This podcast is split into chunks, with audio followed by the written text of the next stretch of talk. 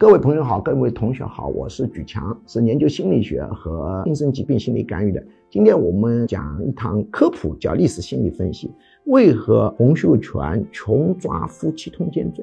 我们心理学认为，人既受意识影响，又受潜意识影响。潜意识是影响你心理情绪行为，但自己不知道的，它的特点是不知道的。那么潜意识形成高峰是什么呢？是青少年时代。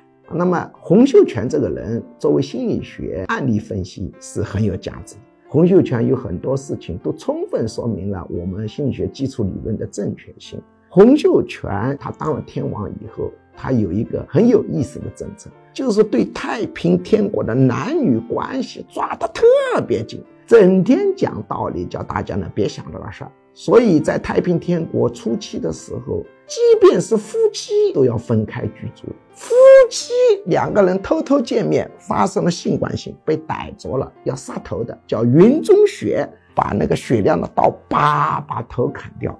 甚至你是将军官员，抓住了以后照样杀头。但是洪秀全本人呢，老婆却多得不得了。对别人呢，却不准人家呢有性关系，甚至夫妻之间通奸都大抓严抓。这个政策持续了很多年，当然后面实在是持续不下去。那有人就很奇怪，洪秀全自己女人一大堆，为什么对别人的男女关系抓得这么紧呢？这就是因为他小时候啊太穷了，太缺女性了，因为他小时候过的日子非常不好，乏女性。缺乏女性，就潜意识有一个概念，就是巴不得所有的女人都是他的。所以他一旦当权以后，就不准别人有女人，大抓夫妻通奸罪。他的老婆多到什么地步呢？由于他是一个秀才，秀才的文化程度就是相当于小学了，识字是识字的，脑袋瓜其实并不好使。他科举考场考了好多次都考不上去，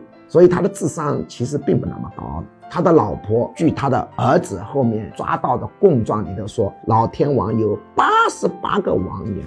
那么老婆一多啊，要给封号的，像清朝慈禧呢是端佑、康寿、仁德、慈禧等等等等，封号是兰贵妃。哎呀，要给这么多封号，还要想这些字，烦。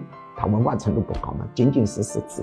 所以他的老婆啊，干脆没有封号了，叫一王娘、二王娘、三王娘、四王娘、五王娘等等。那么洪秀全的大老婆是谁呢？大老婆你们想都想不到。洪秀全说他的大老婆姓常，叫什么叫嫦娥？正式的封号叫月宫。那有人说洪秀全的原配赖氏，那算什么？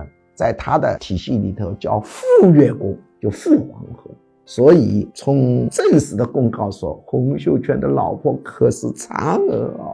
他人间的女人不但要占有，天上虚无缥缈的女人也占有，反映他早年极端的缺乏女人的这么一个潜意识。